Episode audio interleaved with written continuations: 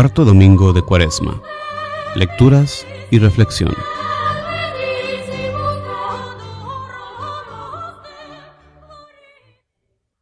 Lectura del libro de Josué. En aquellos días, el Señor dijo a Josué, Hoy he quitado de encima de ustedes el aprobio de Egipto.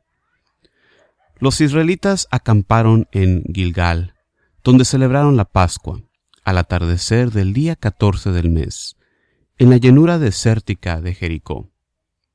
El día siguiente a la Pascua, comieron del fruto de la tierra, panes ácimos y granos de trigo tostados. A partir de aquel día cesó el maná.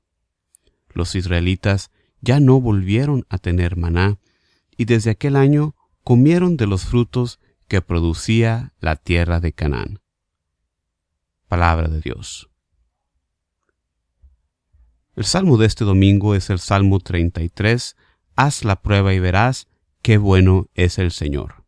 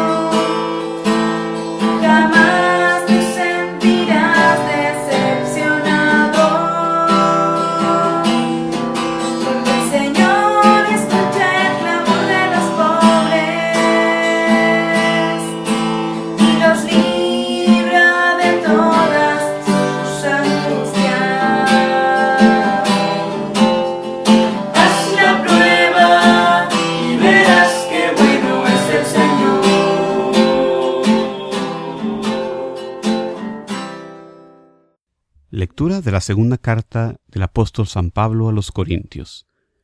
Hermanos, el que vive según Cristo es una criatura nueva. Para él, todo lo viejo ha pasado, ya todo es nuevo. Todo esto proviene de Dios que nos reconcilió consigo por medio de Cristo y que nos confirió el ministerio de la reconciliación, porque efectivamente en Cristo Dios reconcilió al mundo consigo y renunció a tomar en cuenta los pecados de los hombres, y a nosotros nos confió el mensaje de la reconciliación. Por eso, nosotros somos embajadores de Cristo, y por nuestro medio es como si Dios mismo los exhortara a ustedes. En nombre de Cristo, les pedimos que se dejen reconciliar con Dios. Al que nunca cometió pecado, Dios lo hizo pecado por nosotros, para que, unidos a Él, recibamos la salvación de Dios y nos volvamos justos y santos. Palabra de Dios. Proclamación del Santo Evangelio según San Lucas. En aquel tiempo se acercaban a Jesús los publicanos y los pecadores para escucharlo, por lo cual los fariseos y los escribas murmuraban entre sí, Este recibe a los pecadores y come con ellos. Jesús les dijo entonces esta parábola. Un hombre tenía dos hijos, y el menor de ellos le dijo a su padre, Padre, dame la parte de la herencia que me toca. Y él le repartió los bienes. No muchos días después, el hijo menor, juntando todo lo suyo, se fue a un país lejano y allá derrochó su fortuna, viviendo de una manera disoluta. Después de malgastarlo todo, sobrevino en aquella región una gran hambre, y él empezó a padecer necesidad. Entonces fue a pedirle trabajo a un habitante de aquel país, el cual lo mandó a sus campos a cuidar cerdos. Tenía ganas de hartarse con las bellotas que comían los cerdos, pero no lo dejaban que se las comiera. Se puso entonces a reflexionar y se dijo, ¿Cuántos trabajadores en casa de mi padre tienen pan de sobra, y yo aquí me estoy muriendo de hambre? Me levantaré, volveré a mi padre y le diré, Padre, he pecado contra el cielo y contra ti. Ya no merezco llamarme hijo tuyo. Recíbeme como a uno de tus trabajadores. Enseguida se puso en camino hacia la casa de su padre. Estaba todavía lejos cuando su padre lo vio y se enterneció profundamente. Corrió hacia él y echándole los brazos al cuello, lo cubrió de besos. El muchacho le dijo, Padre, he pecado contra el cielo y contra ti, ya no merezco llamarme hijo tuyo. Pero el padre le dijo a sus criados, Pronto, traigan las túnicas más ricas y vístansela. Pónganle un anillo en el dedo y sandalias en los pies. Traigan el becerro gordo y mátenlo. Comamos y hagamos una fiesta, porque este hijo mío estaba muerto y ha vuelto a la vida. Estaba perdido y lo hemos encontrado y empezó el banquete. El hijo mayor estaba en el campo y al volver se acercó a la casa, oyó la música y los cantos. Entonces llamó a uno de los criados y le preguntó qué pasaba. Este le contestó, Tu hermano ha regresado, y tu padre mandó matar el becerro gordo, por haberlo recobrado sano y salvo. El hermano mayor se enojó y no quería entrar. Salió entonces el padre y le rogó que entrara. Pero él replicó, Hace tanto tiempo que te sirvo, sin desobedecer jamás una orden tuya, y tú no me has dado nunca ni un cabrito para comérmelo con mis amigos. Pero eso sí, viene ese hijo tuyo, que despilfarró tus bienes con malas mujeres, y tú mandas matar el becerro gordo.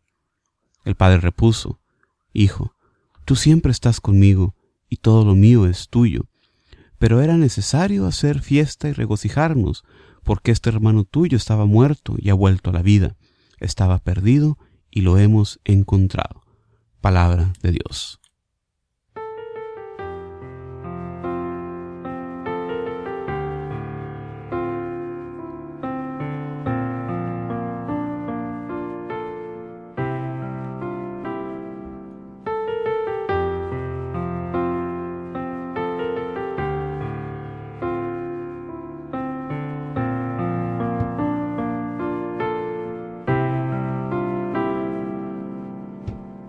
Me levantaré e iré a mi padre,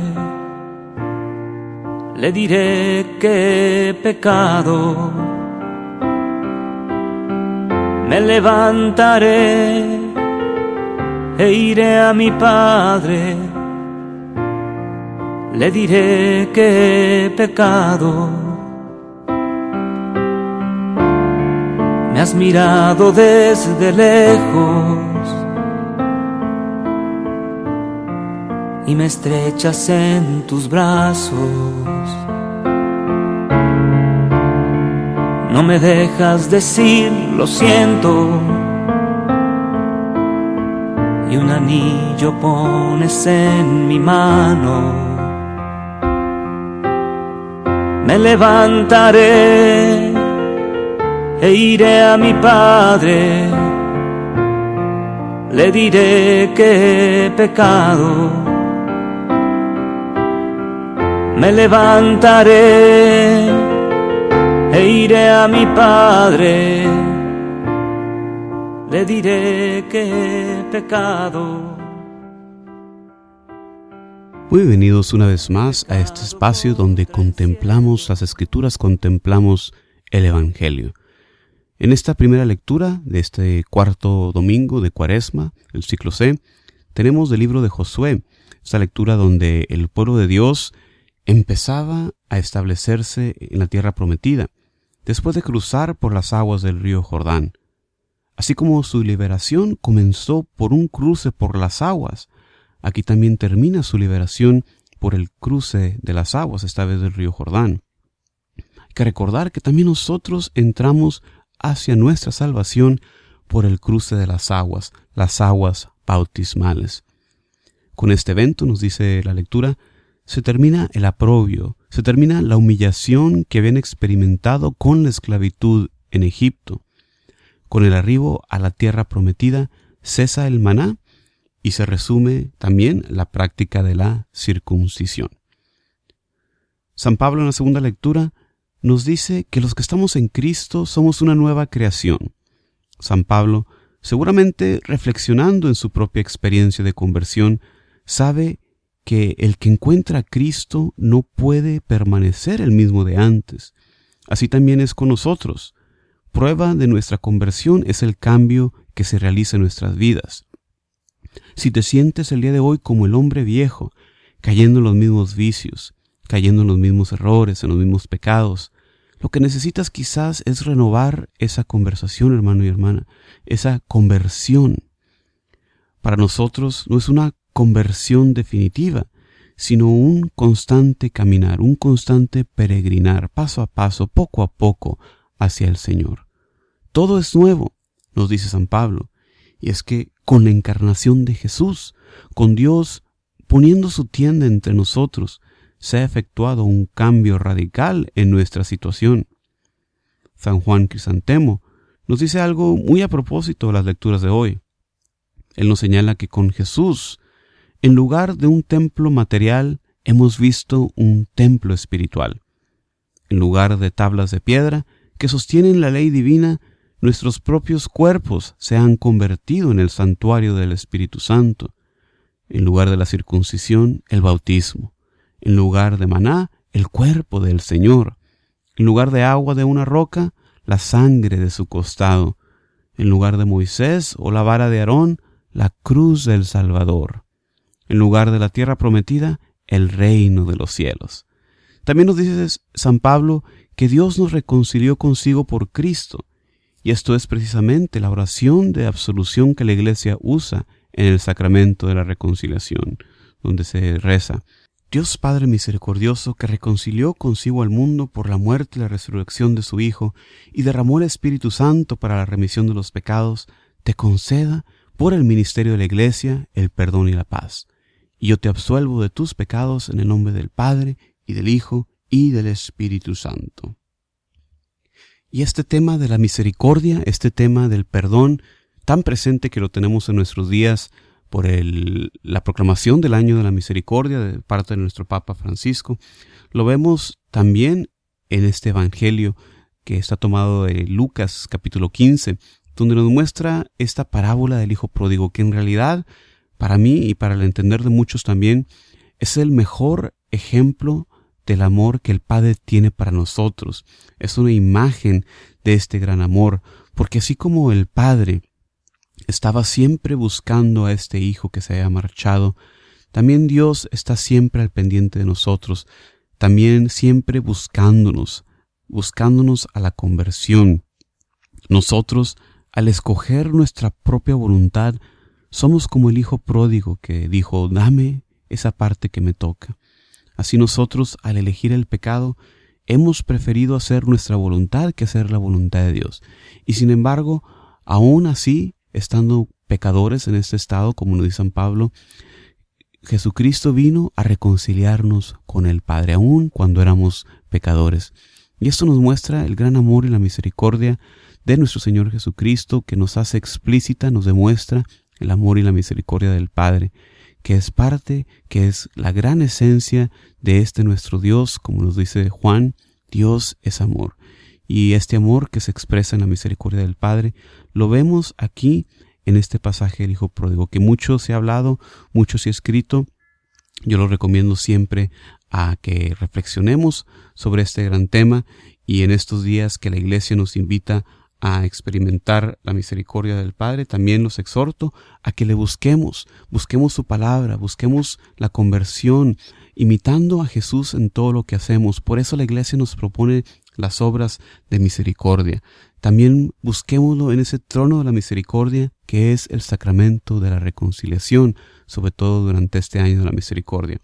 Así que hermanos y hermanas, muchísimas gracias una vez más por estar con nosotros contemplando el Evangelio. Se despide de ustedes su servidor Juan Carlos Moreno desde Houston, Texas, invitándoles como siempre a visitar el sitio de internet jcmoreno.net para más recursos para la evangelización. Muchísimas gracias.